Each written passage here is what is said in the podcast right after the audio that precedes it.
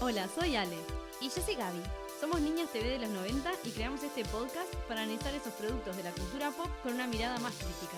Y repensar esos contenidos que nos criaron y seguimos consumiendo hoy en día. Esto es Pibas de Cultura Pop. Bienvenidos a Pibas de Cultura Pop. En el episodio de hoy vamos a hablar de una película que queremos mucho. Sí, la verdad que Eh, sí.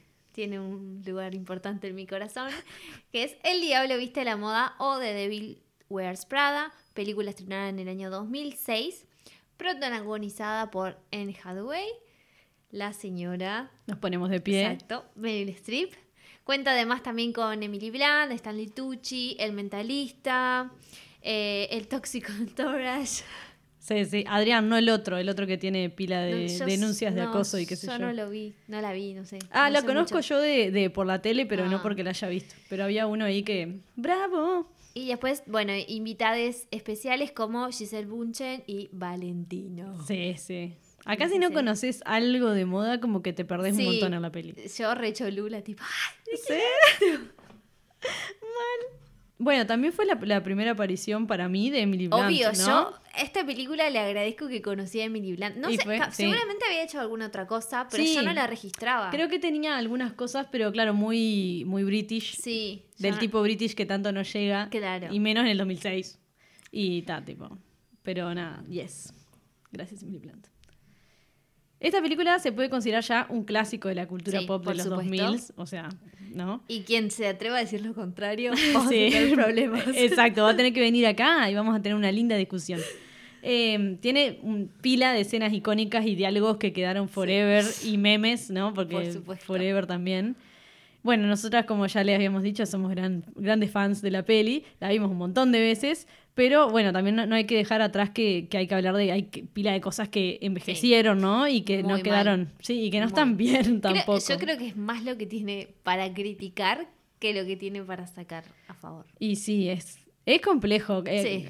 ta, ya arrancamos con que es el mundo de la moda que Sí, siempre, sí. ¿no? Que Eh, es difícil- complicado. Claro, o sea, tal cual. es Lo como- hablan las que saben. ¿ah? Sí, sí. Bueno. Salado. bueno, pero vimos muchas cosas, así que es como si supiéramos. Sí, claro. A ver, acá hablamos de lo que sabemos. Claro. Cuac. La película es en realidad la adaptación del libro que lleva el mismo nombre y que fue escrito por Loren Weisberger. Espero haberlo dicho bien. Quien fue, bueno, asistente de Anna Wintour, que si hay gente acá que no sabe quién es, por favor, que la googlee en este instante. Sí. ¿Y, dónde- y Y en si qué tupper estaba viviendo? No, cuando ves la foto, capaz que no lo ubicas de nombre, Claro. pero cuando ves la foto dices, ah, sí. Claro. Porque además pila Con de ese corte de pelo lo han hecho icónico. burlas con el corte, Sí, los lentes. Hasta Edna Moda de Los Increíbles está como basada en. Anna Wintour. Eh, bueno, y, y como les comentábamos, ella es la, edi- la editora de la revista Vogue USA eh, desde hace mil años, aparte, sí. ¿no? Sí, además Vogue USA, al igual que Runway USA, como Claro. te lo muestran en la película, es la más importante de toda la editorial. Sí. Y es tipo, de la moda es de las más importantes. Claro, O sea, donde si se está decide en todo. Vogue, es como. Sí, está. sí, sí. La que impone todo, digamos. Sí.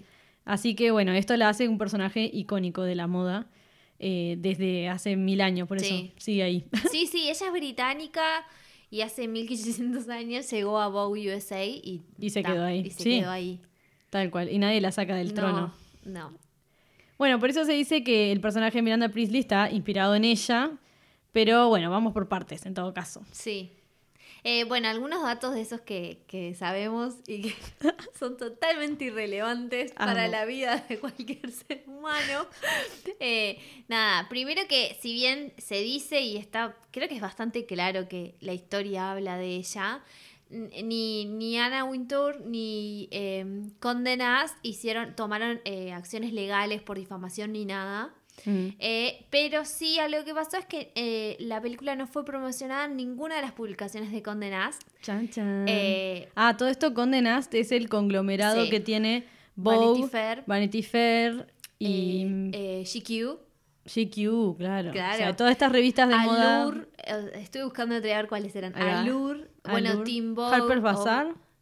¿o Creo no? que no. Pero no. son- Bueno, pero tiene Vanity Fair Vogue Sí, sí, y está. GQ. O sea, Sí. Y bueno, ninguna de esas películas, eh, perdón, eh, publicaciones fue promocionada la película. Este, pero este dato me parece hermoso. Anna Wintour sí fue a una de las Avant Premier, la que se hizo en Nueva York, y fue usando Prada. Onda, wink, wink. Sí, sí, sí. Este, de hecho, hay una entrevista en que ella está con Meryl Streep, que Ay, es mucho más reciente la entrevista. Y bueno, ella le pregunta a Meryl Streep cuál fue tipo el, el personaje que más le costó y más le gustó eh, interpretar. Interpretar. Y hay como un silencio ahí. Y Meryl la mira y ella le dice algo como, ni se te ocurra. Sí, como que se ríen ahí, onda Sí. como...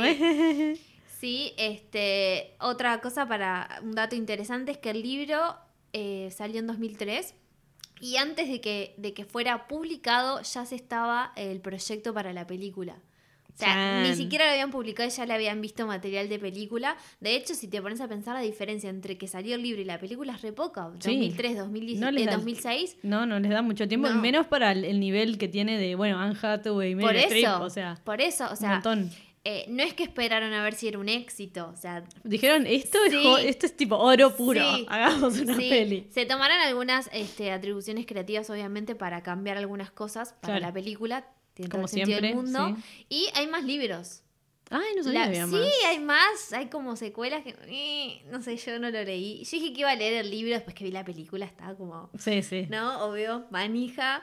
Eh, lo tengo descargado hace años para leer en Chan. Kindle y nunca lo leí. Eh, he escuchado gente que lo leyó y que lo vio y que dice que la película es mucho mejor. No lo sé. Lo Claro. que pasa es que creo que uno va más por cuestión de anécdota de vivencias de vida y la película, bueno, fue, me La parece que fue por aporta, otro lado. claro, sí, va por otro lugar, claro. Eh, pero de hecho siempre le hacen esta pregunta a si, si volverían para una secuela y todos responden más o menos lo mismo. Este, en Headway dijo que si vuelven los demás ella vuelve, Meryl Streep dijo lo mismo, Emily Claro. Blunt dijo lo mismo. Bueno, en los Oscars, ¿cuál fue? No me acuerdo en cuáles Oscars. eh, que subieron Anne dos, Hathaway sí. y, y Emily Blunt a, Sí. a entregar un premio e hicieron como que eran los personajes y fue porque estaba genial. Meryl Streep ahí sentada. Claro. Es- Y así, sí. hicieron como un chiste todo de no le trajiste el café. tipo. Sí, y eh, bueno, eh, este año como pasó en- con la pandemia que pasó en todos los elencos, hubo como una mini reunion. Ay, sí, siempre, con todos, es verdad. Sí, y, y ahí fue que, bueno, se hablaron de otros temas que vamos a hablar más adelante. Chan, de quién es el chan. verdadero villano de la película. Uh. Bueno, en 2009 también, eh, sumándole a todo este material, Anna Wintour sacó un documental que se llama The September Issue, que es como la versión de David Wears Prada, pero desde su Claro. perspectiva. Que ¿No? supuestamente nosotros no lo vimos, teníamos la intención de verlo. Pero no, no es Está- muy fácil de encontrar exacto, tampoco. Está, está un poco difícil conseguirlo. Pero supuestamente, eh, bueno, es como que queda muy bien ella. Claro, Queda muy es bien como para redimirla, obvio. Sí. Aparte de que, bueno, justamente el, el- el artículo de septiembre, que es lo que pasa también en la, Sí, en la es- película, es- lo que están armando, es como el mes del, de moda del año. Tipo, me estoy riendo porque me estoy acordando de la escena en la película. Pero, pero claro, en realidad el- el- la edición de, de ese mes es la más importante del año. O sea, lo que Claro. sale ahí va a determinar todo el resto. Sí, de- aparte es, asumo yo, porque tampoco sé mucho, pero justamente eso, como que es la, la lo, lo precesor a la colección Sí. que se viene de, eh, de primavera-verano, que ya tipo eh, tira para el año siguiente. Sí, Entonces sí, es sí, como sí, que claro, es para el año siguiente. O sea, para, que claro, porque armado. en realidad ellos están empezando el otoño. Claro. Pero eso ya están hablando del el, el año siguiente, la temporada siguiente, que, empe- que empieza con el primavera-verano. de- Sí, una locura. Claro, un montón. Sí. Y pila de presión para, para lugares donde eh, eso, deciden cosas que después terminan repercutiendo en, eh, la- el, el diálogo de, de Miranda, del ¿no? cinto. Claro, exacto. Pero lo que pasa que creo que es algo que, que pasa con la moda, que se da como eso de, de, de que se la... eh, No se la tiene mucho en cuenta en un montón de cosas sí. y reinfluye un montón todo lo que dice. Miranda. O sea, Es que yo en eso, yo no le había dado tanta pelota hasta ese, ese discurso que está muy zarpado, hablando de cómo Sí.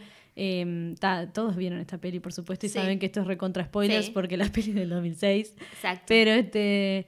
eh, nada, como eh, Andy, el personaje de ella, se siente como re por fuera, Sí. así, como re inafectada de todo, y en realidad nada, No. eh, sos parte de. Sos- siempre sos parte en este de- mundo. Porque en el momento en que elegís ponerte algo de un color eh, que De a vos te parece que no está de- transmitiendo nada, ya estás mostrando algo. Porque Claro. esto lo habíamos hablado en realidad creo que por fuera y en un principio iba a ser tipo la idea del capítulo, después lo cambiamos de parecer. Eh, la moda es un statement político. Sí, claro. Porque todo. Habla de Es claro, político. todo lo es. Y Eh, habla de vos, y habla de lo que te gusta y lo que vos decidís y lo- a lo que, lo que puedes lo pagar. lo que puedes pagar, sí, o- Todo, por supuesto. ¿no? Sí, sí. Sí, sí. Y bueno, y lo que pensás Sí, muchas veces. También, pila. Bueno, y a mí me- también eso, una, eh, o sea, hablando de esto mismo, otra cosa que me dejó así como, "Uh", era pensar que, que nada, que cuando algo, eso, se hace como re pro, pero que ya vin- lo vino pensado mucho tiempo Sí. antes, y después vas tipo y lo ves en una feria y ves Sí. tipo el busito de TikTok, no sé, se me ocurre algo ahora, Claro. pero... eh, y, de- y cuando lo veo ahí ya en versión eh, buzo re barato para un niño y no sé qué, ya decís tipo, pa, todo lo que pasó para llegar. Para que eso llegara ahí. ahí. Claro, y todas las personas que, que, que influyeron para que eso claro. pasara ahí. Y para que Y esto no sea solamente es el que, el que lo crea, ¿no? Todo también el detrás de hacer algo, ¿no? Que bueno, que ahora también eh, no va el tema de la película ni nada, pero es algo para lo que hay que pensar y lo que hay que reflexionar, todo este consumo que tenemos nosotros del fast fashion Sí, y todo claro. lo que eso implica para, para nuestro planeta. Este, y bueno, y son todo un montón de cosas que vos no te das cuenta cuando compras algo o que simplemente decís la moda no me interesa. Claro. Porque, está, porque sí, porque la moda no te interesa. Pero bueno, en Pero no es que no esté, pues, claro. eh, no es que no formes parte del sistema. Exacto, es igual que con la política. O sea, que Sí, cuando es vos lo decís. mismo. Claro, Ah, decís la que no te política interesa. no me interesa. Bueno, pero sí pasa sí. igual. Hay gente Sí. que está tomando decisiones de todas formas y vos ahí diciendo que no te importa nada. Eh, Esto es algo, digo, niveles totalmente distintos, pero es como esa línea de razonamiento. ¿sí? Claro, sí. Bueno, como ya medio que dijimos, eh, este episodio va a estar lleno de spoilers porque es una película del 2006. Eh, Así que si, si quieren. eh, bueno, ahora ya spoileamos un par de cosas Sí. y todo, pero vayan a remirarla también. Sí, sí, sí. Eh, vamos a hacer un breve resumen de la trama y ya después nos metemos de lleno a, a comentar. Chan, chan. Eh, la protagonista de la película Sandy, que es interpretada por Anne Hathaway, que está buscando su primera experiencia laboral en el mundo editorial. Ella estudió periodismo y bueno, quiere tener como, como esa primera experiencia y consigue trabajo en Runway como la asistente de la editora eh, Miranda Priestley, interpretada por Meryl Streep. Ay, amo ese personaje. Mal, es hermoso. Haciendo un personaje icónico. Que debo decir una cosa, Meryl Streep es una actriz del carajo que ha hecho millones de películas con personajes tremendos, pero en mi corazón este es Sí. el favorito. Y sí. Yo igual, eh, no, no es que le seguí toda la re carrera a Meryl, tipo, me falta ver pila de cosas de ella. Y siempre la rompe, eso es lo bueno. Sí, Digo, todo el mundo siempre que vas es que sabes que, bueno, ella eh, va a ser la película, como quien dice. Pero está, acá es impresionante. Sí, yo he visto eh, en un momento que estuve como esta obsesión con Meryl Streep, me puse a ver como las películas más icónicas de ella o las que le habían dado como mejores críticas. Y sí, ya, es verdad, hace papeles que son tremendos, pero para mí este es mi favorito. Sí. Porque lo amo. Está, está, muy, está muy bien resuelto, digamos, Sí. como personaje, así todo. Eh, vemos como Andy debe lidiar con todos los desafíos que presenta ser la asistente de una mujer tan poderosa como ya lo dijimos, la jefa editorial de una de las revistas de moda más importantes del mundo. Sí. Y bueno, ahí vamos viendo toda la intimidad y todo lo que pasa detrás de una revista eh, de moda y del mundo editorial en general también, Sí, ¿no? claro. Por unas- los tiempos, todas esas cosas se mantienen en, en cualquier tipo de, de edición. Sí, obvio. Este, y vemos cómo ella va lidiando con toda esta presión del trabajo, cómo eh, eso también va afectando sus relaciones este, personales. Y bueno, es- esto es como una manera muy general y polite Sí, de de describir la película. todo lo que va pasando. Pero bueno, es para que se tenga una idea, porque ahora vamos a ir viendo en realidad personaje por personaje. Claro. Y ahí sí vamos a, a detallar un poco más. Exacto. Bueno, lo primero para decir es que, como ya estábamos comentando, Meryl Streep se roba la película, supuesto. Es la protagonista. O sea, no es la protagonista, pero pero, sí es lo la es. protagonista, sí. O sea, es el título de la película seguro, Sí. para empezar. Que es muy sutil además porque, y esto es- eh, no es nada sutil en realidad, cuando se baja del auto usando Prada. Claro. Es como, uy, no entendí, ¿quién va a ser la ¿quién mala? es? Claro. bueno, Como algo... dice Michael Scott. Meryl Streep siendo la mala, no me lo hubiera- imaginado algo así.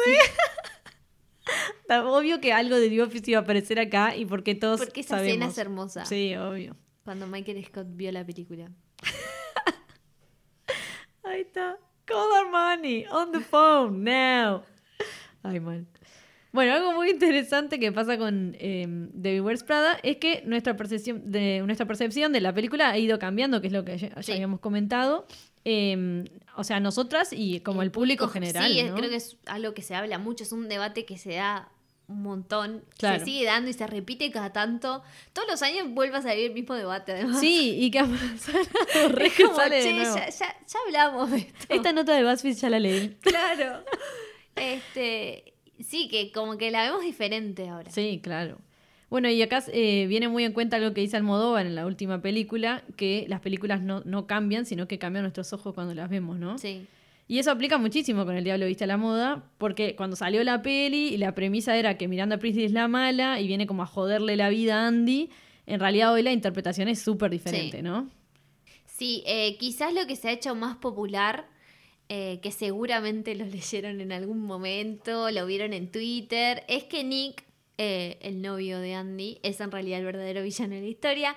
Eh, en Twitter todo el tiempo, por lo menos una vez al año. Sí, claro. Y estoy creo que siendo, serían más de una vez, pero no lo sé, no, no lo puedo decir con certeza, pero estoy segura que lo he leído más de una vez al año. Sí. Sale este debate, ¿no? De que él es el verdadero villano este, de la película. Y esto también en realidad es algo que empezó. Y los amigos también los Y los ahí. amigos también eran Son una basura, tipo, To- mal. todes.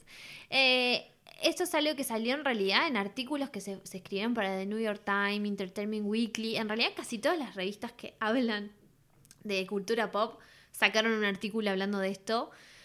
eh, de que, nada, de que está todo mal con, con esas actitudes. Sí, Este, sí. Cuando Andy comienza en este nuevo trabajo ya no tenía para nada experiencia, o sea, era totalmente nueva. Ella es junior. Sí, claro. Eh, su novio, lejos de apoyarlo, está como todo el tiempo cuestionándola, enojándose con ella, eh, haciéndolo a dudar de sus habilidades. Es un tóxico. Sí, eh, en resumidas cuentas. Sí, es muy tóxico. Es como, ay, y, y se enoja porque no fue al cumpleaños. Es como, bueno, pero fue una vez que no fue a tu cumpleaños y te avisó. Y que sí, yo pensaba aparte, no sé qué, nunca lo, no me acuerdo si lo aclaran en la peli, creo que no, como cuántos años hace que son pareja, ¿no? Sí. Pero te da la impresión de que varios. Varios están viviendo juntos. ¿No? Claro. Y decís tipo, loco, esa relación es un papelito. Sí, Porque sí. una vez yo llego tarde a tu cumpleaños, no sé qué, pero sabés que yo estoy acá En rompiéndome el lomo. nuevo. Tipo, claro. Onda, no me jodas. Que lo necesito, porque Claro. realmente lo necesita ella. Aparte que tiene cuatro, ¿entendés? Sí. O sea, festejar el cumpleaños el otro día, no sé, amigo, pero. Claro, es como que si Por fuera favor, re ridículo. mundo. Sí. Mal. sí, sí, sí. Imbancable.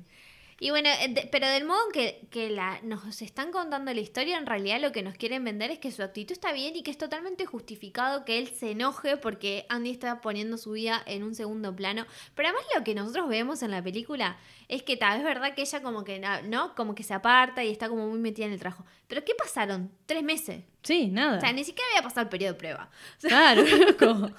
No es que viene llevando estos hábitos que es verdad no son muy saludables No, no. este, para Andy tampoco, pero digo, no es que lo viene haciendo por cinco años. No, claro, Como, recién está empezó. recién empezando. Y viven como en una, en una burbuja medio extraña para mí, en eso también me aplica como, o me hace acordar como a Friends, ponerle en eso, Sí. de que están en Nueva York y Sí. es como, o sea, el loco todo el tiempo se queja de que las cosas son caras o Sí. algo así, pero él está tipo, ah, no, no sé, conseguí un laburo ahí, tranqui, Sí. tipo, ¿sabes lo que debe salir un alquiler en Sí, ese departamento sí. que están en Nueva York? Eh, Como no, que no, es, que- tipo es que ilógico todo. Es ilógico, sí. Eh, eh, muchas veces algo que, que he aprendido a dar, que me da cuenta ahora, a veces cuando veo tipo a los personajes, tipo, y muestran sus casas, y más o menos veo de lo que hacen, lo que trabajan, es como, no, en la vida real no podría tener ese apartamento. Claro, eso no existe, claro. No. Ahí tiene mucho O sea, espacio.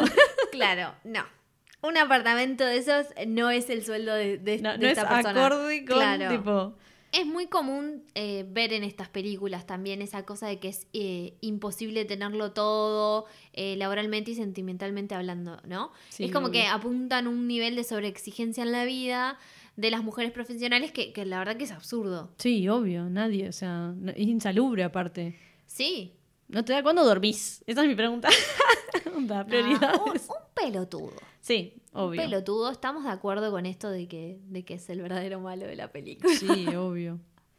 Déjalo, Andy. algo que pasa que al final no terminan juntos. Termina como eso que no sabes.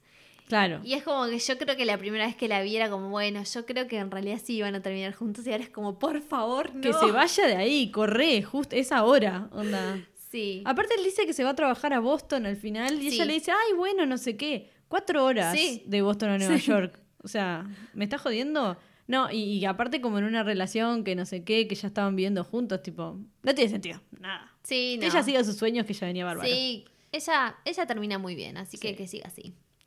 Em, y nada, en realidad a Andy le hacen ver como todo el tiempo esto, ¿no? De que, de que no puede descuidar su vida personal y que el Claro. trabajo no lo vale. Y es como, sí lo vale lo que ella quiere hacer. Ella está intentando superarse para conseguir el trabajo que le gusta. Y se está conociendo a sí misma también, o sea, Sí. porque es re joven y, Sí. y, y, ta, y también tipo pasa mucha cosa en el trabajo, porque son muchas horas, porque a mí algo también que me pasaba con la peli es que em, como que ella es re determinada desde que Sí, empieza la peli, ¿no? que- sí. Ella dice, yo quiero ser periodista y quiero Sí. esto y no sé qué. Y lo cumple. y o lo sea, cumple. ella sigue con su arco Claro. perfectamente.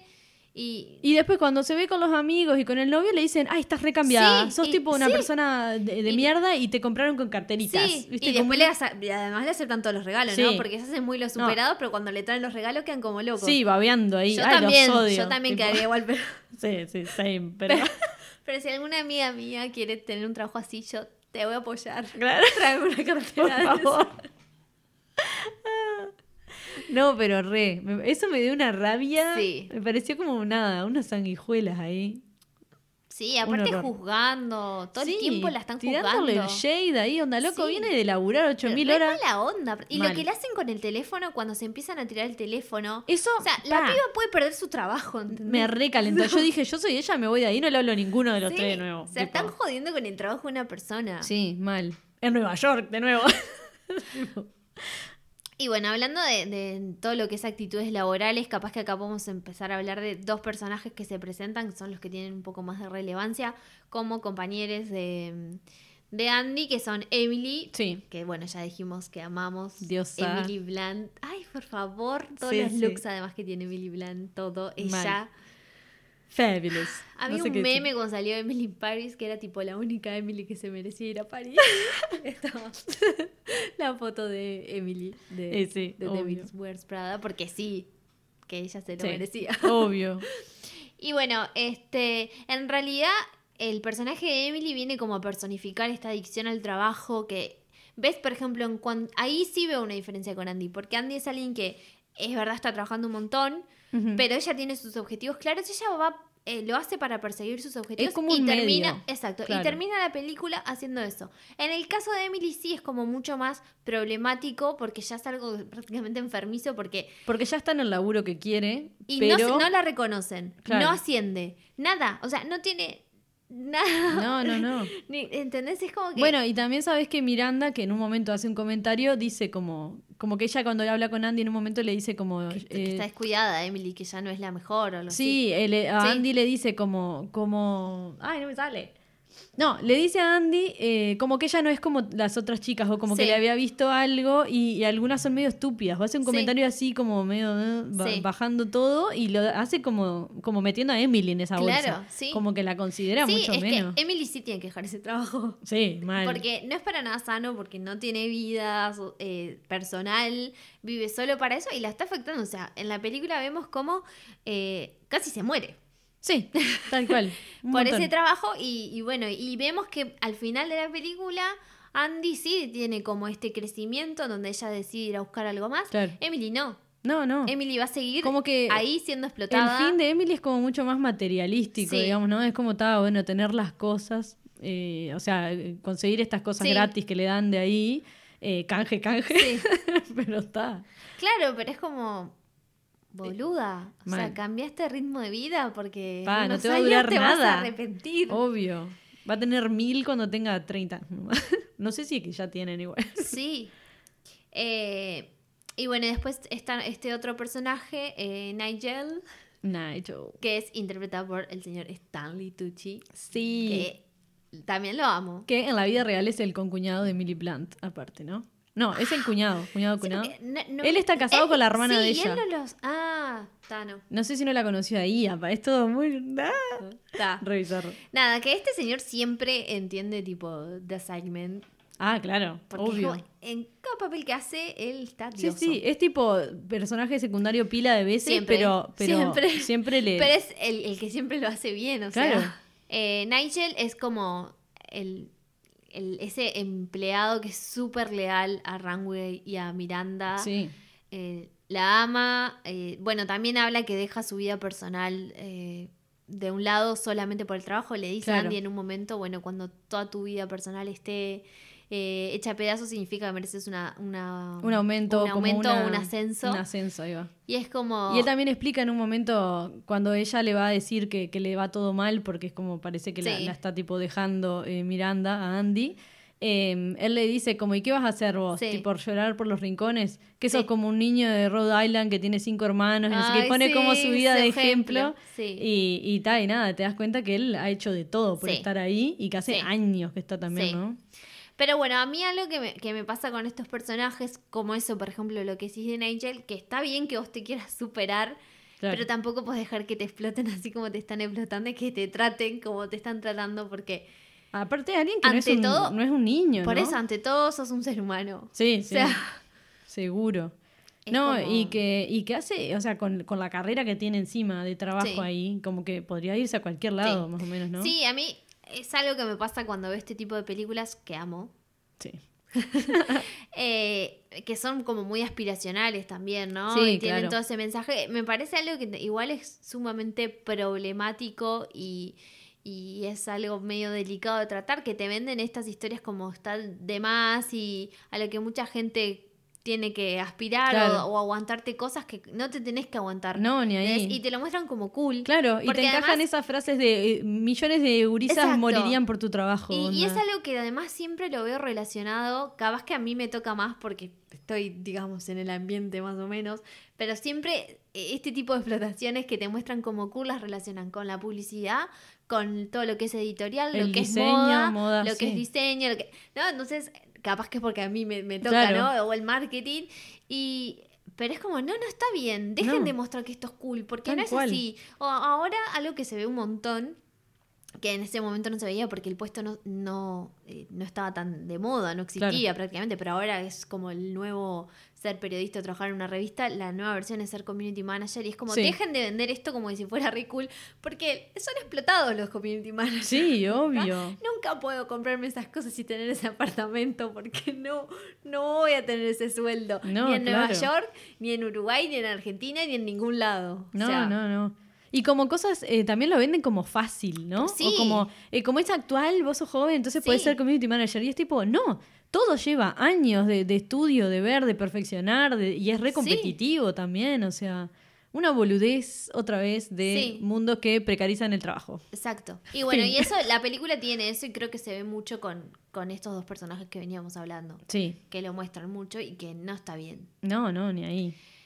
Eh, y bueno, además de eso, también hay unos diálogos eh, horribles, muy, muy cuestionables entre tanto Emily con Andy y Nigel con Andy, que son todos esos comentarios de gordo odio que hay. Ay, sí, que no que- paran que aparte. son un horror. Sí, Y es como, che, alguien chequeó esto. claro, que no pasó por ningún control No, de nada. porque además incluso son un montón para el 2006. Sí. O sea, siempre es como hablamos un de chiste, que... siempre sí, en tono de chiste, pero no, no, hay es que- gracioso. Hay que hablar siempre, siempre nosotros decimos, ¿no? De que hay que entender las cosas en el contexto que salieron. Y Claro. bueno, a ver, el diario de la moda ya tiene eh, muchos años, Sí. casi 20. Pa. Eh, sí, ya lo sé. Oh. Pero igualmente ya eran un montón en esa Sí. época. No, son, son porque comentarios... Aparte, eh, haces dos veces, tres veces comentario, Sí. bueno, entendí. Pero después ya es como un abusivo. Pero además yo lo que siento es que en la mente del guionista fueron pensados como crítica, pero no fueron bien plasmados. No, Yo no ahí. lo veo como crítica. No. Yo entiendo igual, percibo que hay como un intento de, de- de dejar en, en evidencia lo, lo estúpido que es eso Claro. y lo mal que está. Pero me parece que le faltó el sarcasmo necesario, Sí. que lo tienen capaz que otras cosas, como por ejemplo The Office cuando está quejándose de cosas, Parks and Recreation, o sea, Milkers. Eh, Sí. eh, es como que le faltó ese toque witty Sí. Para que quedara como una crítica. Sí, tal cual. Lo dejan ahí como una cosa colgada y no se entiende así, tal cual. La cantidad de veces que hacen comentarios del cuerpo de Andy, Sí. que es talle 4, yankee, que según Google, porque lo busqué, es eh, tener una cintura de 65 a 68 centímetros, o sea, no existir, perdón. O sea, debe haber chicas así, todo bien, chicas. pero tipo, ¿qué? Sí, no, y cuando en un momento ella le dice, no, porque yo, soy talle como- 6, y él le dice, ah, eh, ahora es el talle 14. Sí. Y que le dice como que no coma, ella tira la comida. Sí, y todo el tiempo como eh, eso, como que no agarra el pan, Y, no, no sé Miranda, qué. y Miranda en un momento cuando dice, y yo me dije a mí misma, bueno, contrata a la chica gorda. Sí, Y te ponen a Anne Hathaway. sí. O sea, No, no, no, es un horror, un es- horror. sí, sí, sí, parece que lo escribió Cris Morena. O sea, tal cual, tal es cual. horrible. Después, el- lo de Emily es, es, es un horror, es un espanto cuando ella está usando ese vestido hermoso valentino. Sí. Y que le dice que está haciendo una dieta que básicamente es tipo no comer nada y cuando piensa que se va a desmayar come un cuadradito de queso. Sí. Es como, Que es tipo, ¿quién autorizó ese diálogo? Sí, no, no, no es real, o sea, te No. generan eso mismo. Después, o sea, en otro momento nosotros éramos así. adoles cuando vimos Sí, esto, claro. pero es como eso, lo están viendo gurisas y gurises y, o sea, Digo, a mí, yo desde el momento en que lo vi me pareció como una exageración, como diciendo, ay, qué horrible, desde, ¿no? De Claro. juzgándolo, pero porque yo no tenía ese tipo de problemas. No, Imagínate a alguien que sí lo tiene. sí, es un, eh, nada, te estás burlando de la gente en la cara, básicamente. y no, y además te lo crees también. Sí, sí. Empezás a hacer la misma dieta que hace Emily. Claro, decís, bueno, si va a quedar así como Emily Blunt, Sí, se me va a poder poner ese Valentino. claro. Porque además, tener la plata para pagar un Valentino. Sí, y Otro verte detalle. como Emily Blunt, o sea, Claro. todo. Y este. Me encanta cómo cambiamos Blunt y Blunt, Sí, así como, como se nos canta. Está. Porque este es nuestro podcast. Me encanta. Después, eh, otra, hay otro diálogo también horrible que no me acuerdo cómo es bien, que ella dice, esto, no sé si le dice, estoy a un vómito o una diarrea, algo así, de mi peso ideal. Sí, lo dice. No me acuerdo cuál de las dos era. Lo, lo dice de en la misma, opciones. en el mismo diálogo. Sí, cuando sí, están sí. subiendo las escaleras, primero le dice lo de, Lo del de queso. eh, y cuando están por entrar a, la- a lo de la gala, le dice, estoy a una diarrea, A una creo, diarrea, de mi peso ideal. Que es como, ¡pa! Esto es, Lo es- es tóxico, tipo- es el enfermo, es- espantoso. no debería ser legal publicar Claro. esto, tipo, es sí. Tal cual. Horrible, esas son cosas muy cuestionables de la película Sí. eh, que están mal. Sí, totalmente. Y eso, naturaliza tipo todos los trastornos alimenticios, Sí. ¿no? Y, y- y genera esa cosa que estamos diciendo de que hay como que sos re exitosa si Sí. llegas a eso, como, pero a un, en un nivel como un horror. Sí, sí. Como eso, no considerando que quién mira, quién ve la peli, Claro. tal cual, ¿no? Después, eh, pero además también eh, es algo que se, se asocia siempre a la moda, pero bueno, ¿por qué no empezamos a trabajar para sacar ese estigma de la moda? Sí. Y que también, porque yo digo, capaz que una chiquina que quiere ser modelo piensa que es normal eso. Sí, Tratemos de dar como otra imagen, ¿no? tal cual, tal cual. Y bueno, y sigue siendo una discusión, o sea, siempre Sí, se discutió la moda, hoy. pero al día de hoy, eh, eh, nada, y por eso han habido últimamente tipo tremendos líos en, en los shows de Victoria's Secret sí, y todo bueno, eso. sí. Porque sí, sí, pasa ahora ya estamos, ¿no? Bastante más avanzados En con algunas ese tema, por cosas. suerte. Pero, pero sí. Pero es la realidad sí. que, o sea, está, ya pasaron como 15 años y sigue. Sí. Bueno, otro personaje que aparece en la vida de Andy es el mentalista, que ni siquiera nos gastamos en buscar Simon su nombre. ¿Baker? Para mí es el mentalista. Ustedes entienden Sí, es el sí. mentalista. Si les digo el nombre, no. Claro. El australiano este. Sí, el rubio ese. Sí. Que no tengo nada contra el actor en realidad. No, sí no. contra el personaje. Pero Sí, no el con- personaje es un horror, Sí. claro. El personaje es un pelotudo tóxico que perfectamente no podría estar en la película. Obviamente está para tener como el factor ese en cuando ella descubre los diseños porque estuvo con él.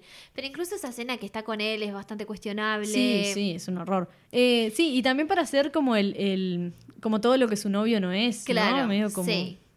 Y todo el tiempo le está diciendo, ay, ¿tu novio? No sé qué, tipo, sí, ay, el- no, es el pesado ese. Eh, es un stalker además. Sí, es, el un- pesado que manda el mensaje a las 4 de la mañana, tipo, ¿en qué andas? Es un, es un soportable. Es tipo, aparte de siempre medio ahí queriendo más planear también. Ay, Ni sí, siquiera la llama, le dice la chica de Miranda. O sea, ni, es ni como- nombre le pone, claro. Sí, se la recontra cree. El típico que tiene poder y se piensa que es re cool. Ay, mal. Y qué es, sí, qué es lo más por donde labura y lo que hace, y es tipo, ay, por favor, Sí. chiquilín. Está, Basta. nada. Eh, nada, un hombre blanco cisgénero del espectáculo. Sí. Ya no está, sé, eso. claro, creo que se lo resume perfectamente. Eh, y bueno, ahora nos metemos eh, con nuestra protagonista. Andy. Oh, Andy. Eh, bueno, en realidad ella, el personaje es bastante meh, Sí. ¿no? O sea, hay que decirlo. No. Sí. Porque es como otra vez, es el mismo trope este de la chica next door, Sí. ¿no? Que, que, que triunfa o, o como todo esta, eh, esta, este viaje de ella para llegar a ser lo que es y ser Sí. honesta consigo misma. No sé Pero qué. además viene también a ser como una continuación de la película anterior que había hecho ella popular, que es El diario de la princesa. Es como esta es la versión más adulta y chic, digamos. y chic, pero medio que viene a tener tipo la misma lógica. Claro. Y es como, eh, estaba muy de moda en los 2000 eh, decir que ella no es atractiva y es como, paren con esa historia Pa, que nos quieren vender de que en Hellway no es atractiva y paren con los makeovers. Sí, salado todo el tiempo. Basta. Entiendo que el makeover en esta película viene también como a representar que ella está haciendo un esfuerzo para aprender y saber un poco más de moda. Claro. Porque es una película. Porque labura de eso. Porque labura de eso. Pero igual, igual dejemos de asociar eso de que solo porque se viste mejor es más competente en su trabajo. Sí, tal cual. Bueno, yo me, como no encontraba el, el- no podía encontrar el documental de September Issue, me miré unos, como unos trailers y unas cosas, y veía un- gente que estaba como con Anna Wintour en la mesa, era igual, tipo, obviamente, a la peli, y estaban vestidas tipo medio como yo. Y Sí. fue como, bueno, está, la verdad que era Sí. todo mentira. Sí, digo, a ver, es, esto ya lo hablamos en el capítulo de Steam Movie, fue el- todo el tema del makeover es algo que se hizo desde por mucho tiempo, ahora se está parando, incluso se sigue viendo, se ve menos, pero se sigue Sí. viendo. Y es esa idea de querer cambiar el personaje Claro. y convertirlo en un ideal hegemónico. Obvio. Y de ponerlo como a prueba, a ver si Sí. sigue teniendo los mismos valores que tenía. déjenla a la chica comer el pan con cebolla si le gusta. Mal, qué rico aparte. Eh, no. Pero si le gusta, yo qué sé. Pensé pan de ajo igual. Pero sí. Bueno, el pan de ajo sí. Eh, Bueno, Andy eh, quiere ser periodista y bueno, y un medio para llegar a esto es aceptando este trabajo en Runway, ¿no? Sí. Así empieza la peli. Ya la, la escena inicial es con la canción de Suddenly Ay, I sí, de Katie. Tunstall. Esa- esa Ay, escena me amo encanta. esa canción. Y esa escena me encanta. Sí, es genial. Cuando se van eh, preparando esas botas que muestran. Sí, y es todo como, bueno, está, todo pum para arriba, mujer de Sí, ciudad, soy profesional, soy fabulosa, o a veces voy así nomás porque Andy es medio que va como así Es que te nomás. muestran como no esa diferencia que todas se toman taxi, ella cae en el, en en el, el metro. y vale sí, un huevo sale, o sea que no Sí. sé, pero toda gente con No es real igual, porque me vas No. a decir que, que en ese trabajo de, de asistente te podés pagar un taxi todos los días en Nueva York. Lo no, dudo es mucho. una mentira. Claro. Pero bueno, sí esa cosa como fabulosa de que en Nueva York como que podés ir y ser así una estrella por la Ah, calle sí, obvio. y también Sí. comprarte algo en un carrito, ¿no? Como Sí. todo medio así. Es- esos mundos que se, ent- se entrecruzan en una super ciudad así. Ya empieza yendo como re poco formada Andy.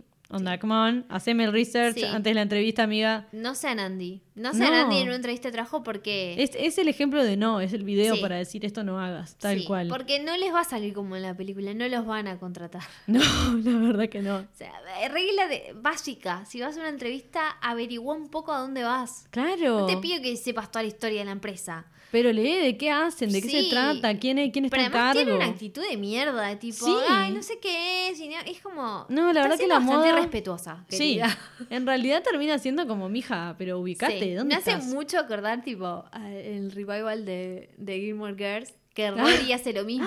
Mal. Una tarada, Rory. Ah, Sí. Rory, por Dios. ¿Cómo nos decepcionaste, Rory? Mal. Ven picada, Rory. En cinco segundos Andy le dice justamente a Miranda que eh, no sabe ni dónde está, ni como qué es ese laburo, tipo, eh, tira como que, como que era eso, o, o laburar en una empresa Sí. pedorra de autos. Era sí, como, y es ¿really? como, no está bueno eso. No. O sea, muy poco profesional. No, la verdad que horrible. No, a mí aparte me da una cosa de que acaba de salir de la facultad y nunca tuvo un laburo en su vida. o- Bueno. sí, sí. Sí, Me me, suena- lo creo. Me suena a eso y a tipo ta, Sí. first world problems. Sí, Mucho, sí, ¿no? creo que es una situación tal cual, muy first world, Sí. que nosotros no estamos tan No, la verdad que acá no pasa. Eh, claramente nadie le enseñó de entrevistas laborales a Chiquilina, o no sé, es demasiado principiante como esto que decíamos. Eh, y bueno, y les a mí es un horror. O sea, el, el pibe amigo de ella, que no me acuerdo ni cómo se Sí, el de llamaba. Mad Men. Para mí es el de Mad Men porque él es Ay, el Mad está Men. Mad Men, es verdad. Eh, le, le- le termina diciendo cuando se vuelven a ver, tipo, ay, sí, mirando a Priestley, como que él sabía todo. sí. Y es como, bueno, hay o problemas de comunicación. sentido, No le dijo que tenía una entrevista. Claro. O sea, Eh, ¿No ves que esa amistad está agarrada de, de- de la lástima, Porque- más o menos? nada, rarísimo. Todo, Todo, rarísimo. nada. Na- no sé, me da como que cuando escribieron ese guion es gente que tipo no tiene mucha experiencia en entrevistas laborales. Sí, algo así. o en qué es la amistad, no sé. Claro, también. Como problema por todos lados. Bueno, lo primero de decir de Andy es que su, su actitud esta de juzgar a sus compañeros, de no investigar Sí. a este lugar a donde va, de menospreciar el rubro, que es como Sí, sí, no, no, no está bueno. ya Todo- al principio no, tiene no. buenas actitudes. tal cual, todo es un no.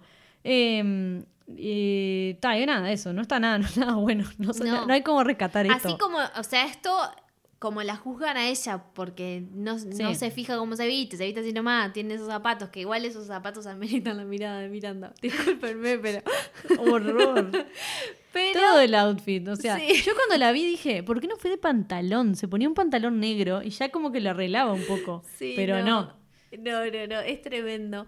Este, o sea, e- e- está mal, está mal desde Emily cómo la juzga a ella y cómo ella juzga a Emi- Emily. Sí, también. Ya empieza Claro. todo como re tenso al pedo, Sí. digamos, ¿no? Ella se va adaptando como estéticamente para pertenecer, ¿no? Y como estar acorde al trabajo, a demostrar este respeto que le va como agarrando al, al rubro también Sí. de todo, ¿no? Sí, cómo empieza a entender. Sí, que va, mu- que va mucho más allá, es, es cómo te sentís, es cómo lo Sí. vivís, ¿no? Y eh, entender de lo que son las marcas, lo que transmitís, con lo cómo te vestís también, o sea, hace tremenda evolución en realidad, re bien.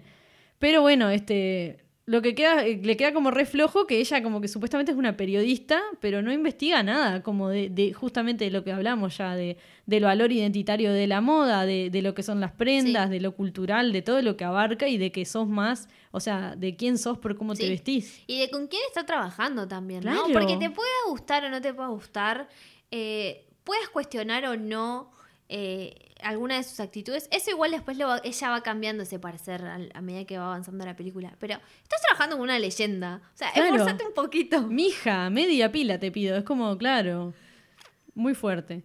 Y bueno, ahora entrando en el tema que nos importa, Miranda Priestley, Eh, sí. El personaje de la película. que es mujer Meryl Streep. Ay, sí. Sí. Nada. Es nuestra gran villana. Sí. Porque igual es villana. Ah, sí, claro. O sea, está. a pe- o sea, que, el otro, que el otro no sea un tóxico, eh, que el otro sea un tóxico, no quita que ella eh, no sea una villana igual. O sea, Sí, que no claro. tenga actitudes cuestionables. Pero la amamos. Sí, obvio. Es, es así. Porque además creo que uno de los principales eh, problemas que se tiene con la historia que se quiere vender de, de- de Miranda Presley es que en realidad si fuera un hombre no sería tan mal lo que hace. No, eh, lo dice Andy en un momento Sí, cuando está con, sí. con el, el mentalista. Sí, Le dice como que no le, no Que le cuestionarían tantas cosas si fuera hombre, si fuera no, un hombre. no le cuestionarían todo lo que hace. Y algo que a mí me parece súper interesante para, para destacar es que Meryl Streep para interpretar a este personaje se basó en hombres. Eso, sí, lo vi y me encantó. Fue como, como- y sí, y sí. Porque, claro, eh, hace algo que capaz que no se esperaba de, de su villana. Claro. Y lo que ella hizo fue, en una entrevista le preguntan, a- al perio- la periodista creo que era, le dice, eh, a mí lo que me llama mucho la atención es que Miranda Presley en ningún momento levanta la voz y me parece totalmente escalofriante. Claro, como...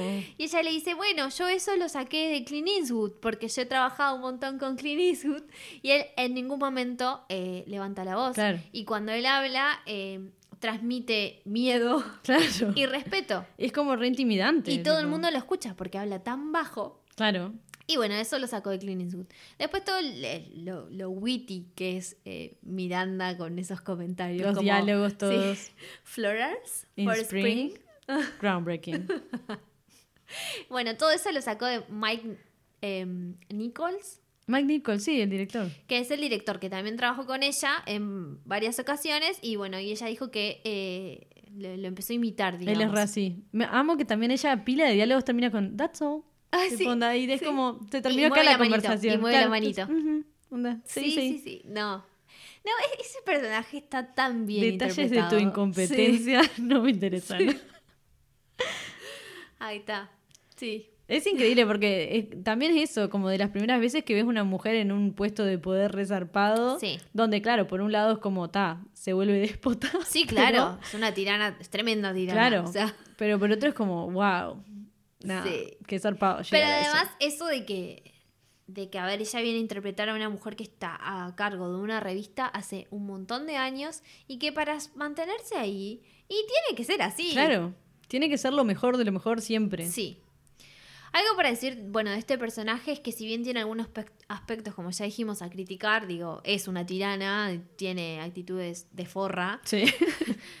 para con sus empleades, eh, es algo que, como dijo Ale, no se veía tanto en la TV. Miranda es mala y no se busca justificar por qué Miranda es mala. Claro. No se busca tapar alguna actitud de mierda que tiene con otra cosa. No, es mala. ¿Y Claro. por qué es mala? Porque tiene poder y la gente con poder. Y porque tiene que trabajar sí, así. Es mala. Sí, ya está. Disculpen, pero eh, seguramente Jeff Bezos y. Bueno, ahí Son- está. bueno, Me empezó a sonar la canción, No. perdón.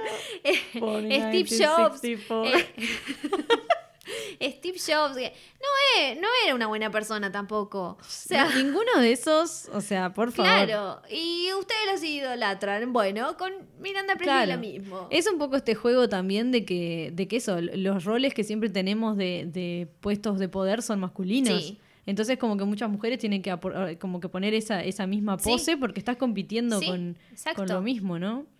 Ah, qué viaje. Te odio capitalismo. Otro día más. Y bueno, eh, nada, la película viene a mostrar algo que no era normal, porque además eh, muchas veces estas representaciones de villanas siempre eh, terminaban como que siendo castigadas por la historia. Sí. Era como que siempre termina muerta o, o mal o... Claro. Y acá Miranda sale impune. Termina Sí. la película y ella sigue en el mismo puesto de poder, cagó Claro. un pueblo y ella No sigue ahí nada. y, se son- y sonríe cuando ve a la otra. o Claro. sea, Y ya está. y, y- y está bien. Claro. Eh, eh, o sea, está bien ser como Miranda. Y capaz que no replanteate algunas actitudes. Claro. Pero está bien que la película retrate eso, porque lo hacen con los hombres también. Sí, y porque pasa como en todos lados, digo, a veces... Porque es la vida. Claro, tal cual. O sea, la gente sigue ahí, las cosas siguen pasando. Sí. O sea, no es que vos le cambiás la vida a la gente tan así. O sea, se- obviamente, o la peli trata de retratar como que Andy igual le hizo ver cosas a Sí, Miranda, ¿no? sí. Como, bueno, ya mismo con que sonría cuando la Con ve. sonríe al final. lo claro. piensa como tipo, bueno, Sí, la es- única vez que la vemos sonreír, además, en toda la película. Claro. O sea, eso ya es como, ta, dice algo. Pero igual onda, nada, eso, lo que decís vos, o sea, perpetúa todo, ella sigue ahí. está Sí. ahí. Las representaciones que, que se daban anteriormente siempre debían como acompañar esta narrativa de que la mujer buena es la que está en el hogar y como no había lugares para personajes como Miranda. No. Entonces esta película en ese sentido marcó una diferencia. Eh, y luego de esto, después vino, lamentablemente, la oleada de todo lo que es el concepto de girl boss. Sí. Hay un montón de personajes así ahora. Un concepto con el que no estamos muy No, a favor. no. Tenemos problemas, digamos. Sí. Este, pero bueno, ahora es un tropo muy común en cine y TV eh, y que viene a representar lo que se puede llamar como feminismo corporativo. Sí. Eh, se puede decir que Miranda fue como Ah, sí. un como- primer intento claro. de eso. Sí, y, sí. y ahora es como mucho más normal verlo. Pero en ese momento Miranda era como Claro. algo raro. Ta, eh, nada, partimos de la base que todos estos productos y que decimos, la mayoría vienen de Estados Unidos también. Sí, por y supuesto. todo tienen obviamente esta mirada, esta cosa de exitismo, Sí, de, claro. ¿no? De eh, lo que estaba diciendo recién de- del tema de como el rol masculino. Sí. Termina siendo como, como cambiarlo de lugar, Sí, pero es lo mismo. Sí. Es la, la misma mierda. vestida de mujer, digamos. Entonces está, tipo, esos son esos puntos, esos lugares que nosotros hacemos como... que no nos gustan, que no, claro, no estamos de acuerdo, digo, es, la, es la verdad. Tal cual. Pero entendemos igual la importancia del papel de Miranda Sí. en el cuando salió. Sí, completamente. Por esto de, de ser algo, eh, eh, nada, como de, de poner un, un- empezar con, ¿no? Ser como la, la precursora de todo Sí, esto. y, y también dar la posibilidad de representar otros tipos de, de papeles para las mujeres. Sí, O sea, no solo la ama de casa que es feliz, o la que está siendo exitosa pero al final decide cambiar de parecer ay, claro. eh, por la que no. pareja. Que eso a veces me gusta al final de la película, Sí. porque perfectamente lo podrían haber terminado en el momento que él les dice que se va para Boston, a pesar de que está muy cerca de Nueva York, podrían haber cerrado con un final diciendo, de ella diciendo, bueno, me voy contigo. Claro. Y no. No. O sea, como que tiene cosas Sí. que querían Que decís, bueno, un cambio. intentaron, claro. tipo, empezaron Se a poner una semillita sí, ahí. Se quedaron a medias, pero bueno, lo intentaron. Claro. Sí, tal cual. Además es como decíamos hoy, ¿no? O sea, eh, Miranda como Anna Wintour también, ¿no? Sí. Es- con esos persona esas posiciones de poder que tienen. ¿Sabes cuántas veces le deben haber querido sacar el puesto? ¿Y cuántas veces hombres le habrán querido, tipo, enseñar a hacer su trabajo? Ay, por favor. El eye roll más grande del mundo. Sí, o sea, obviamente que tienen que tener como esa coraza que se ponen. Claro. Porque, Pero tenés que lidiar con cada estúpido, Sí. me imagino. sí. O sea, ya lo tenés que Sí, hacer en la vida nomás. Eso te iba a decir, si nos pasa a nosotras. Imagínate allá arriba. Pero por favor. Y algo que también me parece destacar un montón del personaje de Miranda es que te deja muy bien en claro que ella está capacitada para ese puesto y que sabe un montón. Están en una reunión hablando y, y le sugieren una idea y ella dice, no, eso lo hicimos hace dos años. Sí. Así nomás como quien recuerda, tipo, lo que hizo ayer, ¿entendés? Mal, mal. Como O sea, que lo tiene clarito y Todo, todo, lo que sabe fresco, de así. moda, sí. Está claro. zarpado, onda. Eso también me parece que está buenísimo Sí, cuando lo muestran. bueno, cuando ve la colección de- del, del pibe Holt Sí. este y que, y que las le- como si, si hace como, como que era un nod era que estaba Sí, bien, dos era muy, muy bien y que si hace una mueca, el loco Sí, tira tipo, todo. tira todo. Y es como, pa, un montón, ¿no? Claro. Tener ese poder, pero tener ese ojo, ese tipo, o sea, es una persona que sí, tener conocimiento. el conocimiento adquirido de todo lo que vio, de Sí. todo lo que probablemente leyó y aprendió para poder tener, ¿no? El poder de hacer eso. Sí, tal cual. Y definir en pila de aspectos, o sea, la vida de mucha gente, De- de- de- ¿No? O sea, forever. partiendo tipo, de la base de lo que sale en ese en ese en esa edición, después vamos a marcar cómo nos vamos a vestir todos en el mundo. Sí. Ah, porque lo que sale en Vogue, sí, tal, lo hacen en Estados Unidos, pero después nosotros lo compramos en Indian Outlet también. Claro, claro, O sea, tal cual. Los es- colores que se sí. vienen, todo lo que no puedes como zafar también. Sí, es un viaje. Es- está Es muy decís, salado. ¿Qué? Sí, sí, pero vos estás ahí porque sos parte de este mundo. Tal cual. Obviamente eso no las redime a Ana Wintour y Miranda, digamos, de lo que hacen mal, pero eh, sí entender esto que decíamos, como que esta, esta parte de la coraza de, de persona soreta es que es cuestión de, de sobrevivir en un mundo corporativo, como decíamos, siempre gener- y generalmente masculino, Sí. con estos cargos de poder, ¿no? Es como está, es así. Si no te pones así, te pasan por arriba. Sí. Sí, además ponele, yo me imagino tipo una reunión eh, de editores de Condé Nast y no me imagino muchas pibas en los puestos eh, de jefe. No, ni ahí. Y está ella ahí en la reunión. Es como, Claro. obviamente se tiene que imponer de alguna manera. Sí, sí. Como decís, eso no habilita a que trates a las personas como que si fueran basura. Claro. No, o sea, Ponele, claro, un eso límite te eso pido. está mal y repetimos por si a alguien no le quedó claro, la tiranía que se ve en la película de Miranda Sí. no está para nada buena. No, pero Cómo, cómo les trata a, todo, a todes eh, no está bueno. No, no está bien. Pero sabemos que eso, que tenés que tener tremendo carácter y que, bueno, y que para ser buena profesional también, bueno, eso, hay que imponerse, Sí. hay que, hay que saber, hay que estar segura de vos misma, que eso ya para mí Sí. es como un montón. no sé. O hacer de cuenta que estás segura de vos. Exacto, fake it till you make it, Sí. baby. Eh, después otro aspecto que acompaña el cuentito de la mujer exitosa es que no se puede tener vida personal, que ya lo habíamos hablado con Andy al principio, no se puede tener vida personal y, eh, y ser exitosa en el trabajo al mismo No, tiempo. claro. Es como Siempre es como tenés que elegir. Mientras que los hombres siempre tienen todo. Sí, ¿No? ella era. Y vuelve a la casa y está todo pronto y... Y acá en la película, a mí me pasa que por un lado, creo que quieren continuar con esa historia, pero por el otro siento que están tratando de marcar algo diferente. Es como que de- creo que va a depender de la lectura que le hagas. Porque Claro. yo creo que por un lado lo podés leer desde, desde el punto de que sí, Miranda se va a divorciar y está ahí dando ese monólogo, pero en realidad no le interesa porque No es nada, su prioridad. porque no es su prioridad. Y pero por el otro lado, de, Y porque su pareja medio que se tiene que acoplar a Sí. ella y es lo que no logró. Sí, digamos. lo que no logró. Pero la ves como una madre presente dentro de todo, ¿no? O sea, Claro, que quiere se que- preocupa por sus sí, nenas y no sé qué. Que quería llegar tipo al musical, que... Sí, sí. Que le trajeron el manuscrito de Harry Sí. Potter.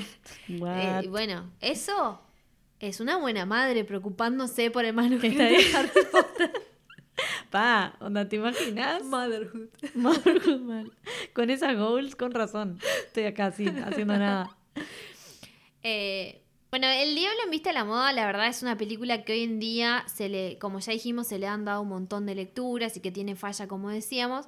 Pero es interesante ver cómo maneja lo bueno de tener una jefa perfeccionista que busca que todo sea mejor y que hace que todo el mundo trabaje a mil y se quiera superar y tener ambiciones. Sí, porque esa parte creo que eh, algo que dicen de eso de que eh, después de estar un año en Runway puedes trabajar en cualquier lado. Sí. Por el prestigio que tiene, que te recomiende, ¿no? Pero además porque aprendiste todo. Sí, es como ir a claro. Laudelar. O sea, salís preparado para todo. Así, con una escarbadiente igual, pero. Exacto. ¿Sabes cómo?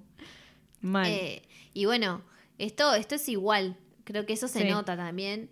sí, Eh, como que es una escuela más que un trabajo sí. en todo sentido, ¿no? Sí, y después también lo malo e insalubre, que también de eso de que por fallar, que la presión esa que tenés, ¿no? Al fallar, porque además fallar duele y cuesta más, y la gente se desgasta como mucho más rápido. Sí, con alguien que te tenga así como taladrando Sí, todo el tiempo, tenés que De- bancártelo. Los detalles de tu incompetencia no me importa, no me interesan. Es como, como, "Ay". "Ay, gracias, me, voy al baño a llorar y vuelvo.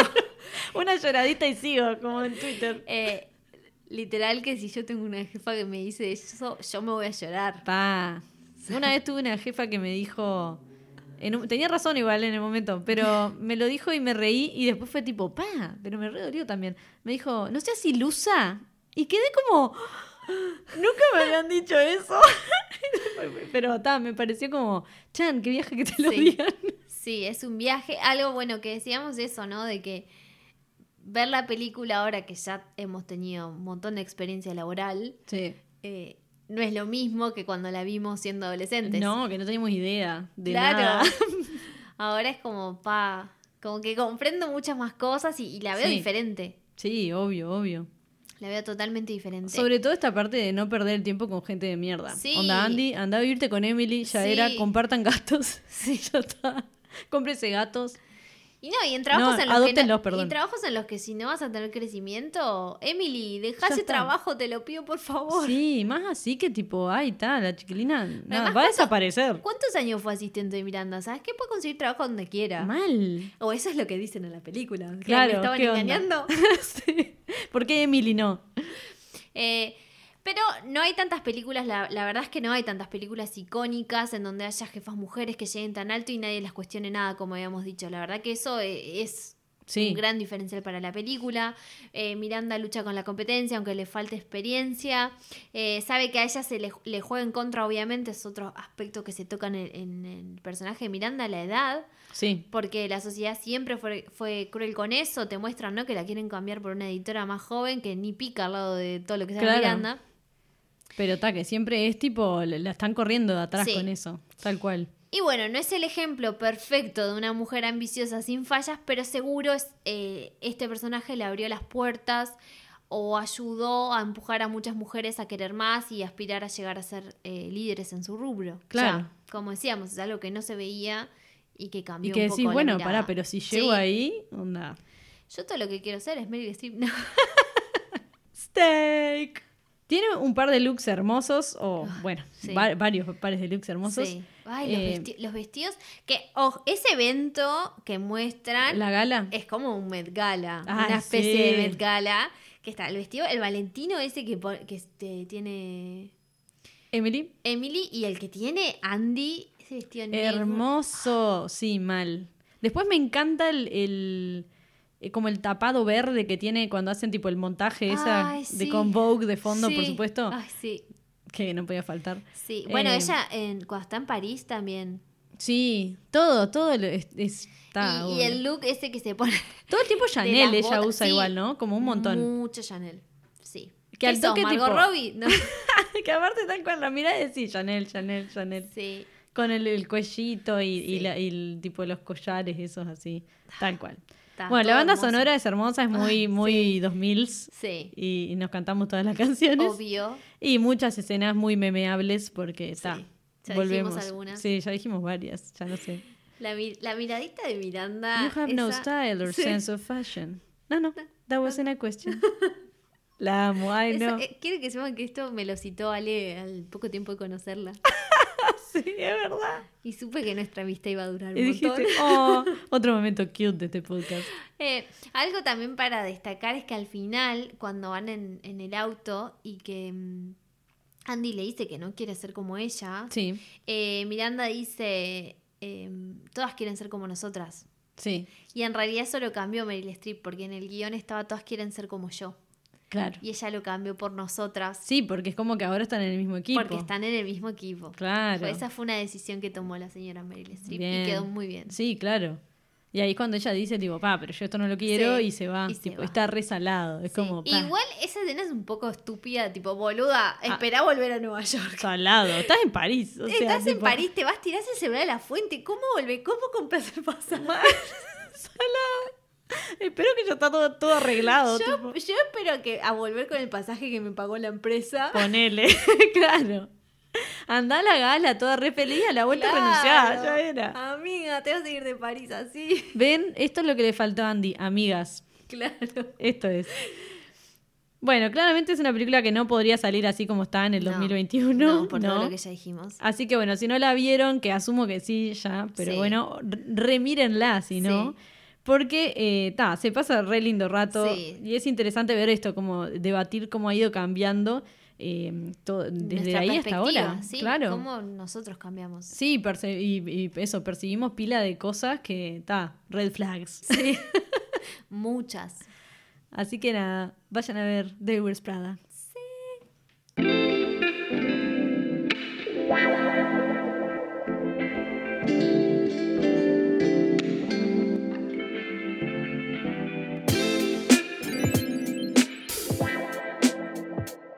En las recomendaciones de hoy tenemos un documental y una película.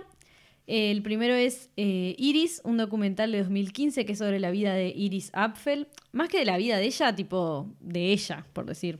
Esta señora es una señora fabulosa que cumplió 100 años hace poco. Sí, unas ganas pasada. de vivir. Sí, es increíble. Eh, es una buena recomendación hablando más bien de moda y de una mujer que es bastante excéntrica y particular y que tiene años en el rubro también. Eh, trabajó mucho tiempo con su marido en una empresa de textiles internacional y eh, con eso viajó por el mundo en los años 60 y 70 y con esto conoció, bueno, muchas culturas, aprendió más de, de su amor por los accesorios y el estilo. Eh, seguro la conocen, tendrían que googlear, ¿no? Pero es una señora bajita con unos lentes Sí, redondos enormes. de marco, claro, redondo, grueso, enormes y siempre está llena de collares, de cosas, de qué sé yo, de todo. Recién pasando los 70 años se volvió una figura conocida y empezó a aparecer en revistas, a tener entrevistas, etcétera, y a, ser como relevante. Y, y digo, cuando salía alguna colección que ameritaba como el estilo de ella, como que la, la tenían medio de consultora o de como cosas así, la incorporaban, qué sé yo. Bueno, eso nada, es un documental interesante porque ella es una señora copada y ta, me mata que ella, eh, o sea, compra cosas súper chic y couture y por otro lado va a una bijou en Harlem, tipo a comprar tipo, una- un, un colgante que le pareció copado y, es lo mismo, ¿no? Y, tiene como más ese, ese concepto como de la moda de, ponerte lo que te haga feliz y, y- de ser vos y, y como expresarlo con, con cómo te ves, que eso está de más. Bueno, para que lo puedan ver en el momento medios no tradicionales porque Netflix lo sacó. Pero bueno, sí, rezado. La otra recomendación es eh, Cruella, que es la película que se estrenó este año por Disney Plus, Plus, más, como le quieras decir. Eh, la película en realidad es una historia de origen de una de las villanas más icónicas de Disney. Eh, a mí no me copan mucho las historias de origen, eh, no soy muy fan de eso. Eh, y la película tiene algunas cosas que capaz que no me convencen tanto relacionadas a todo el tema de origen. Claro. Pero eh, igual es, es sumamente recomendable. Es eh, interesante ver cómo hubo una evolución de Cruella desde la primera vez que fue retratada en la película de 101 Dálmatas de 1961 hasta el presente, ¿no? Claro, y cómo se va haciendo. Sí. Muchos años y se va haciendo como interpretaciones diferentes de esta villana que es icónica. Claro. Sí, súper reconocible. Sí. Es una película que en realidad que se disfruta eh, un montón porque eh, Hello es protagonizada por Emma Stone. Sí. O sea, para Ya mí está. ya esa era la razón por la que iba a ver la película, no necesitaba saber más nada, ni de qué se iba a tratar. Y también está Emma Thompson, o sea, Sí. Está, señora. las escenas de ellas Regia. dos, eh, los diálogos entre ellas dos son excelentes porque, nada, Emas. Sí, Emas. Sí, o sea, eh, esas dos eh, valen la pena las dos horas de la película. Sea, ya está. Ya está con eso hermano. Pero además tiene un vestuario que es súper interesante, que está sí, re obvio. bueno, es una especie de homenaje a Vivian Westwood, porque la película está ambientada en Londres en la época en donde estaba todo el apogeo del punk. Eh, la música, obviamente, va por el mismo lado, acompañando todas las escenas, hay mucha música. Eh, hace que la película sea como re fácil de ver y re entretenida. Claro. O sea, en ningún momento pensás tipo, pa, qué esta película. Podés eh, estar a favor o, o no de algunas cosas que, que te quieren, algún mensaje que te quiera dar la película o no, o de que quieran justificar algunas cosas. o- Claro, pero como material de entretenimiento. pero como entretenimiento es, Funciona. es, es muy efectiva. Porque tiene todo, tiene ropita linda, tiene buena música, tiene buena actuación. Tiene escenas. ¿What? Claro. O sea, sirve, digo. Me parece que es re película para ver un sábado a la noche. Bien. Eh, que, bueno, es uno de los eh, objetivos del cine, ¿no? También. Exacto. Eh, nada, es- visualmente es muy linda de ver y te deja ganas de andar con esos looks de Cruella. A mí si me dejaran, yo voy caminando así por 18 de julio. Todo súper. Claro. Una ola, una- un litro de leche. Se va. Sí. Arrastrando el, el vestido Eh, todo por los pasillos. Claro. Amo. Sí, no me dan las góndolas. Hay, eh, los vestidos hay algunos que son tipo Claro, sí. Vas, Tiene- vas tirando los paquetes de arroz en el camino sí. mientras. caminando además como una loca. Sí, sí. No, en serio que, que- que vale la pena la película porque, porque te entretiene. eh, y ta. Y Emma Stone. Yo qué sé. Sí, ya está. Para mí eso es un must. Bueno, así que les volvemos a repetir. eh, las recomendaciones son el documental Iris y la película Cruella. La pueden ver al documental, bueno, Métodos No Tradicionales y Cruella por Disney Plus. Sí.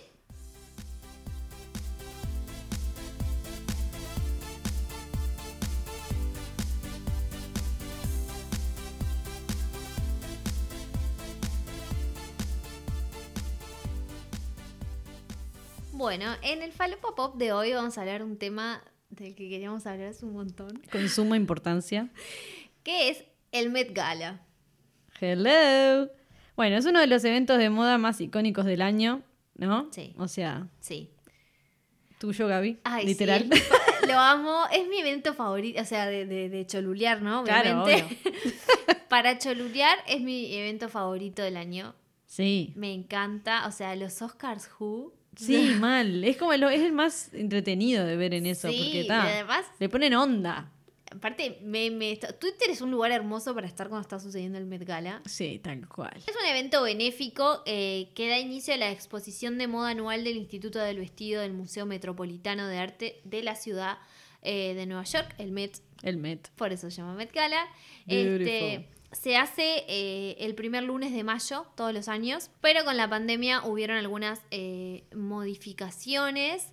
Eh, de hecho, el año pasado no hubo Met Gala, Sad. Razones sí. obvias.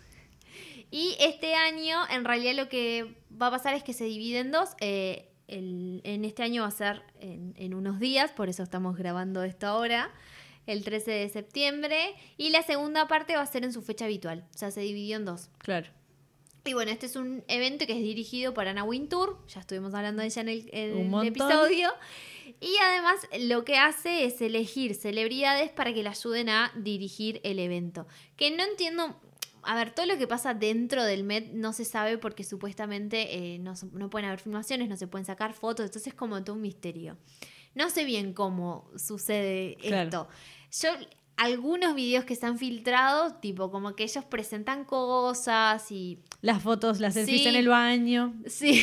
Lo que más hemos visto. Eh, también sé que se reúnen porque me acuerdo de esto, lo sé. Eh, Ves momentos cholulos de Gaby, por favor. Lo estoy disfrutando mucho. eh, cuando Taylor Swift fue una de las anfitrionas, Sí, claro. antes, unos días previos, habían como muchas fotos de ella yendo a la casa de Anna Wintour con Idris Elba, que fue también el anfitrión ese año. Ay, va. Se ve que se juntan, yo qué sé. Claro. Nada. ¿Qué pasará en la Claro. casa de Anna Wintour? No sabemos. Este, y bueno, siempre elige anfitriones. Los anfitriones para el evento que viene ahora en unos días son, que ya lo habíamos hablado de esto, pero Sí. lo vamos a repetir y lo vamos a seguir repitiendo el próximo episodio. Seguro. Son, eh, Timothy Chalamet, Yes. Suspiros. eh, Billie Eilish. Mm, raro. Bueno, Pero bueno, Está, la verdad me genera mucha intriga ver qué va a hacer Billie Eilish y cómo va a ir, así que eh, estoy, estoy bastante curiosa con el tema. Y este Amanda Go- Gorman. que no te conocemos. Amanda. Perdón, Mucho Amanda gusto. Gorman. Este, disculpanos, no sabemos quién sos. Sorry. Seguro es alguien re. Somos Andy en la entrevista. Sí, tipo, ahora es alguien re y nos hace How do you spell Gorman? ignorantes. Y, y bueno, además de que los anfitriones van cambiando todos los años, se, elige, se elige como celebridades relevantes durante ese momento. Claro, obvio. Eh, también lo que cambia es la temática. Que es lo más un- divertido. Sí, claro, por eso lo vemos. Eh, se pone una temática y todos los que asisten se deben vestir de acuerdo al código de vestimenta. El tipo de Es fiestas una al que fiesta me de gusta ir. disfraces, claro, una fiesta de disfraces, pero recontra O sea, chic. yo si fuera millonaria y me mira al Met Gala, es como mi Halloween, ¿entendés? Claro. Pero de millonarios. Amo. Es como cuando vamos a la Plop, Claro, ay, que sí. hubo Plop de Met Gala además. Obvio. A la que yo no pude ir, Qué pero no importa. Sí, Este, ya volveremos. Nada, gente rica poniéndose ropita de diseñadores con temática. Ta. ¿Qué más pedir? Claro, o sea, tráeme el pop ya. Eh, lo más importante en este evento en realidad es la creatividad. Sí. O sea, que vos, según la consigna que sea, seas creativo y no vayas con algo muy... Que no seas un tibio. Muy me. Sí. Claro. No, porque lo más seguro, no vas a quedar mal si vas por lo seguro, vestidos sencillos, los hombres van siempre de negro. No es la idea de este evento. No, claro. La idea de este evento es que te la juegues. Claro. Y es un momento en esa red carpet en donde están todos los grandes diseñadores presentes. Sí. Es que es eh, como. Todos los más top, sí. Pero además me imagino que previo al evento debe haber todo un, bardo detrás por quién viste a quién. Ay, obvio. Toda una pelea de egos. Más los contratos que deben de tener ya de por sí, ¿no? digo, hay celebridades que ya tienen contrato firmado, o sea, nunca vas a ver a una Dakota Johnson en algo que no sea Gucci, Sí. o a Emma Stone en algo que no sea Louis Vuitton, o a Margot Robbie con Chanel, o sea, eh, mu- muchos tienen tipo Ya eh, como- contratos y tienen que cumplir, Sí. Pero bueno, después hay otros que o no. Charlize con Dior, supongo. yo. También, sí, ella está con Dior, exacto, Jennifer Lawrence también está con Dior. Sí. Como, tienen como esas cosas. Eh, pero bueno, es como también la oportunidad que tienen los eh, diseñadores para destacarse. Sí, claro. Y para que su eh, look sea como el más de- destacado de la noche. Claro. Y gente como nosotros esté hablando de... Exacto. Llegué tipo a esto. Es, es la misma que estábamos hablando de, de que llega tipo la remera del diseño, no sé qué, al Vaga Shopping. Bueno, somos nosotras. Eso mismo. Eh, este evento en realidad se hace desde 1970. Un montón, ¿eh? Un montón de años. Pa, yo, claro, yo me enteré hace, bueno, no, hace varios años Sí, ya, yo pero, lo empecé a seguir, recién dijimos, desde el 2013. claro, con el punk. Ay, ese fue, amé. Ese, desde ahí entró el Met Gala en mi cerebro Sí. y lo seguí siempre. Sí, me encanta, sí, era tipo la falopa de mirar todas las Sí, fotos al otro sí, día. Sí, no, y en el momento también, ¿no? Ah, Porque sí, bueno. y te lo va poniendo al momento. Gracias, sí. Para algo tengo redes sociales, gente. Para algo se paga el internet. Eh, otra cosa que pasa en el Met Gala que se da mucho la presentación oficial de parejas. Ay, sí, cuando van parejas y van tipo eh, coordinadas. Sí, ahí, y es como el momento donde es como nada. súper oficial. Claro, lo hacen oficial en el Met Claro. Gala. Qué cholulés, por Dios. Mal. Vivo de esto. Mal. Bueno, por una cuestión de tiempo nos vamos a centrar en la última década, por esto que decíamos. Eh, algunas de las temáticas, para que tengan idea de los años anteriores, fueron. En 2010 fue La Mujer Americana, confeccionando una identidad nacional. En 2011 fue Alexander McQueen. En 2012 fue Schiaparelli y Prada, Conversaciones Imposibles. En el 2013 es la que dijimos que Sí. empezamos a ver nosotros, que es el punk del caos a la alta costura. En 2014 Charles James, Más allá de la moda. En 2015 China a través del espejo. En 2016 eh, Manu Sex Máquina, La moda en una era de tecnología. En 2017 Rey Kawakubo como niños. En 2018 Cuerpos celestiales, moda y la, ma- y la imaginación católica. Em, en 2019 fue Camp, eh, Notes on Fashion. Perdón, y en 2020 eh, About Time, Fashion and Duration. Que ese al final nunca fue. Claro. O sea, quedó. Este está que ahí. además está, hubiera estado de más. About Time, Fashion and Duration. Claro, o Pero sea. no, no, porque ahora lo cambiaron en 2021. es Súper amplio, aparte, yo qué sé. A Lexicon of Fashion. Que en realidad el de América, a Lexicon of Fashion, por eso lo dividieron en dos también. Ah, Porque creo que se va a priorizar algunos diseñadores americanos en esta edición y Claro. otros en la segunda. Que hay re algo, pocos. porque algo siempre- así o sea, había leído. No es que no haya, pero casi todos Sí, siempre vienen son. de- del otro eh, continente. sí, claro. Perdón, pero son todos europeos. Sí. Muchas de estas cosas surgen a raíz de, de- de- de- o artículos eh, y cosas así que hay, estudios, eh, publicaciones, Mm, son lo que dan inicio a la temática. claro. De ahí surgen. O sea, no es como que se inventa. O sea, es como está todo medio pensado, ¿no? Sí, claro. Y es un laburo tremendo. También una película que habla mucho del Met Gala, que no la recomiendo como película, pero sí sirve para pasar el rato. Y además, yo qué sé, está Kate Blanchett, Sarah Paulson, está Rihanna, es la de las Eight Ah, Oceans. sí, que ellas no la quieren- vi, la Ellas quieren ver. robar el, el Met Gala. Ay, claro. Está. Y a- yo qué sé, yo la disfruté porque Met Gala y además tiene un elencazo. Sí, sí. Eh, La premisa de la película y eso, bueno, sí. Meh, Meh.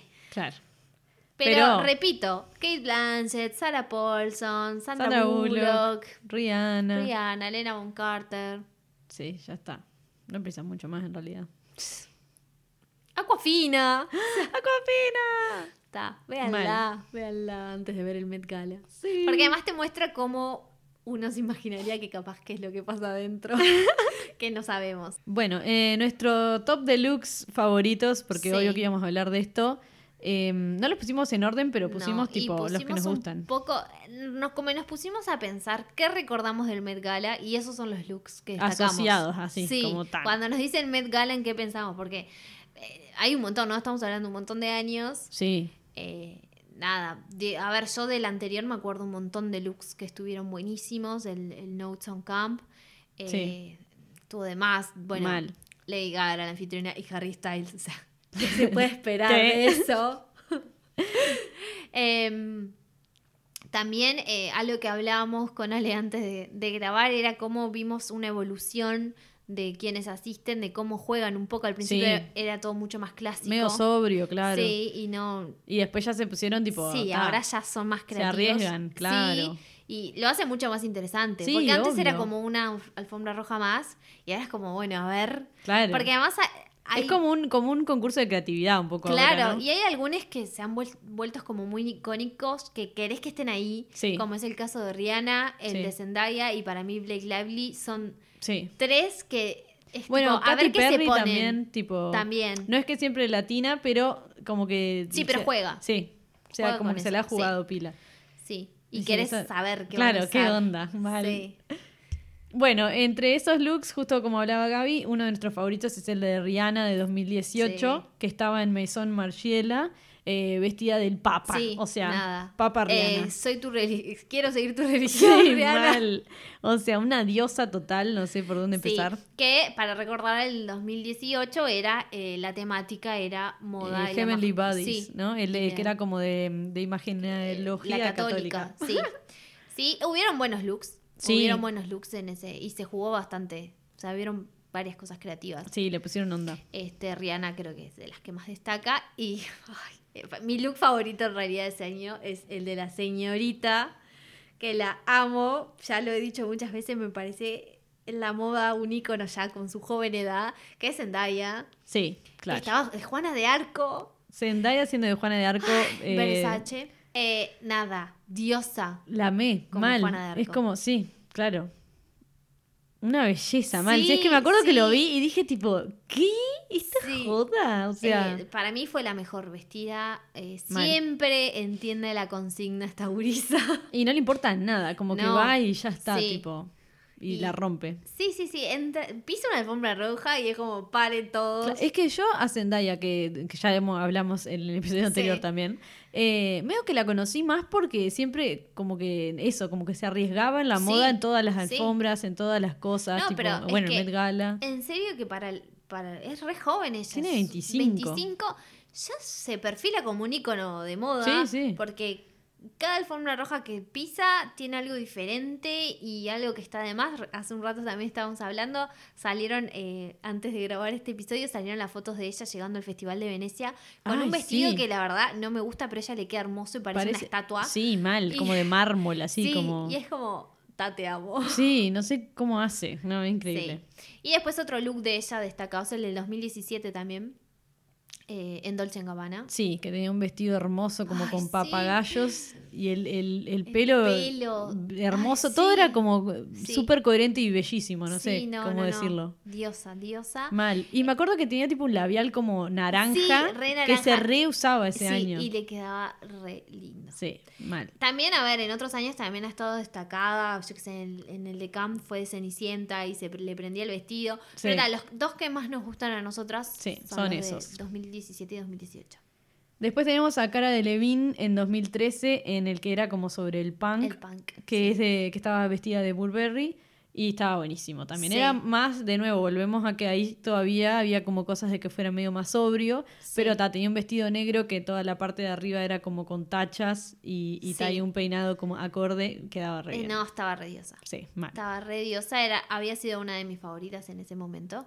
Sí. Y una de las que recuerdo. Porque me, me acuerdo de ella, me acuerdo que me había gustado mucho Taylor Swift en ese momento. Y me había gustado, y yo no era tan Swifty. O sea, me Ah. había gustado y aclaro porque no era... Sí, sí, para que estaba sepan. siendo poco objetiva. Y eh, no me había gustado para nada Miley Cyrus, me acuerdo. Ay, sí, era re aburrido y como tal. Yo ya, igual ya en esa época también como Miley Cyrus me tenía medio podrida porque estaba en todos lados, Claro. tipo. Pero está. Después del, del 2019 tenemos un montón. Sí, del 2019 tenemos a Lily Collins en Jean-Baptista Bali, Ay, sí. que eh, si la googlean y ven, tiene un vestido fabuloso, Sí. blanco, tipo un pelo que es tipo super mega over the top, Sí. muy 60 todo también. Eh, previo Pero, previo al, próximo Met Gala vamos a compartir todos estos looks en Instagram para que los vean también. Obvio. Porque Así saben de lo que venimos así entienden un poco así y van a ver que están muy de más los Sí, looks. exacto.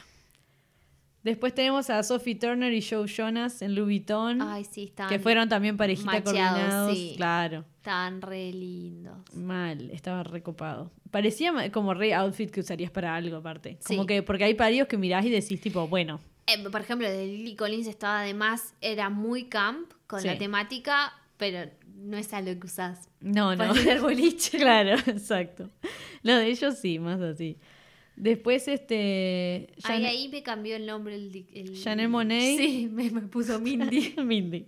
Janelle Monet, eh, vestida en Christian Siriano, también camp, estaba zarpado, parecía, bueno, como una obra de arte, básicamente, ojo, Sí. como que jugaba con elementos re pop Sí, en sí, en realidad. más. Más como de arte pop, pero muy copado.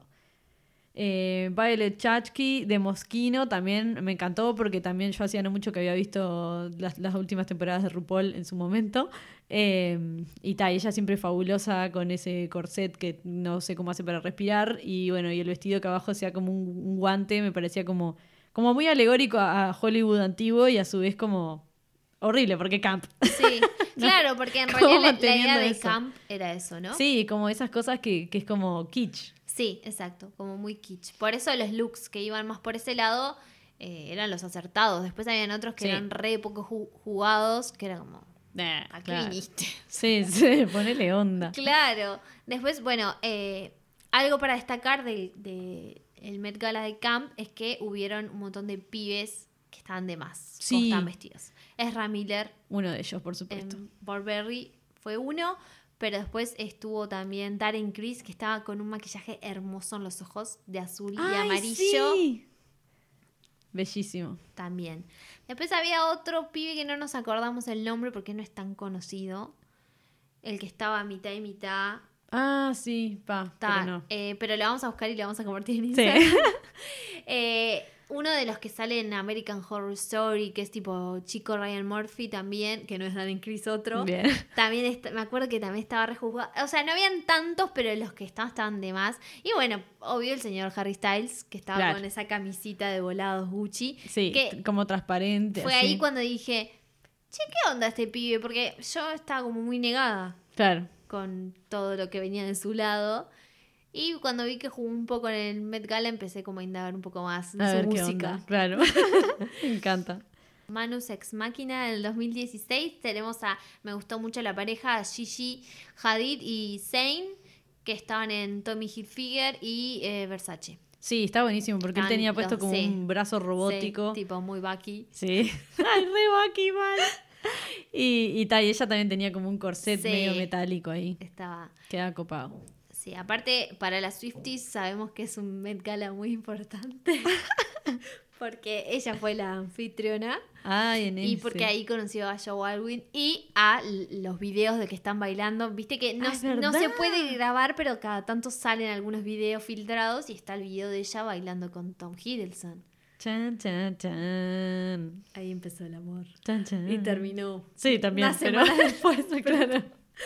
Eh, después también en esa edición estaba Zoe Dodge, Sí, eh, que yo la, la banco. sí, es tipo Soy la, muy fan. la- claro, la, la mentora de Gaby a, la- a distancia. Sí, eh, en Dolce Gabbana. Sí, con También. un vestido con rosas, tipo, hermoso, mal. Está Sí. ella siempre igual diosa. Después eh, hay personas que... Te faltó nombrar tu otra diosa. Perdón. ¡Ay! ay, perdón, Dua. Aparte, ya supe que... claro, en Camp, eh, Dua Lipa también estaba diosa total. sí, en entendió todo, digamos. Sí, entendió todo, pero además creo que fue el primero que estuvo invitada, o sea... Re bien. Fue como, bueno, Sí. si me van a invitar, voy, a ir, voy a ir bien, la voy a romper. Y sí, y acabamos de leer, buscando cosas, de que no va a estar en esta edición. Sí, Y bueno, un poco de ah, re corazón bajón, roto, sí. mal. Pero bueno, está. Y como dijo Ale, que había comentado eso que, de, que las fotos no están permitidas, igual es verdad, en el 2019 se filtró la, la selfie en el baño de Kendall Jenner. Sí. Con mucha gente, Con muchos toda, Kardashians. claro, toda la Kardashianiada. Y este, Y ta, otras Gigi model- Hadid, sí, estaban todas las modelos sí. ahí. Eh, Bella, ¿cómo es? seguro. Sí, ¿cómo es la, Em, la, la de la Bieber? Halle Bieber. todas Ay, claro, todas. Sí. Sí. Y las Kardashian siempre van vestidas horribles. Sí, Perdón, mal. pero Kim Kardashian en, en Camp. ¡Ay, qué horror! ¿Esa es la, la que está vestida como un condón, más o menos? Que- y, que- y que que el vestido agua. hace así, que parece como un sí, ano. y que tiene agua. Sí. Está como mojada y, y las gotas. Sí. Un error, un error. Sí, después en, Muchos en- memes. En otro fue uno medio sin cejas. Ay, sí. Nada, nada. No, todo, todo, Sí, no. no. no. mal. Sí, y la, la Kylie Jenner fue con uno como violeta. Me acuerdo como color lavanda. Más Eh, bien. esa fue. En camp también creo. sí, ¿no? pero eh, creo que Kendall estaba de la banda y Kylie estaba. Eran como las dos Ahí juntas va. de tipo Capaz un como. Ahí va. Pero sí, Y que tenía dos. como algo como con plumas. Sí, Y después le, le vistió a la hija así como. Ay, no, no, me pareció A como. Stormy. Sí, a. Stormy. Tsunami la que viene. Eh, bueno, si hay algún look que les parece que estuvo bueno y que nos olvidamos, nos pueden comentar por Instagram. Sí, obvio. Nosotras vamos a compartir los que hablamos. Eh, también vamos a agregar estos que criticamos así. Sí, obvio. Y eh, después vamos a mirar el otro y Obvio. No- nos comentamos, ¿no? Después del 13 eh, va a salir el falopapo Claro. de esos looks porque estamos esperando el Met Gala. El año pasado no tuvimos Met Gala. no, o sea, claro, es como que se, o sea, se terminó todo el año claro, pasado. ¿Cómo podemos eso. cholulear de gente rica? O sea, Claro, déjennos, loco, es lo que teníamos. Ay, un horror. Pero bueno, está. Este año remontamos. Así que está, bueno, recuerden que nos pueden seguir por Instagram en Pibas de Cultura Pop, eh, también nos pueden seguir por Spotify, así escuchan el próximo episodio. Y nada, vamos a seguir acá hablando esperando el Met Gala. también, siempre. Así que está. Bye. Chao.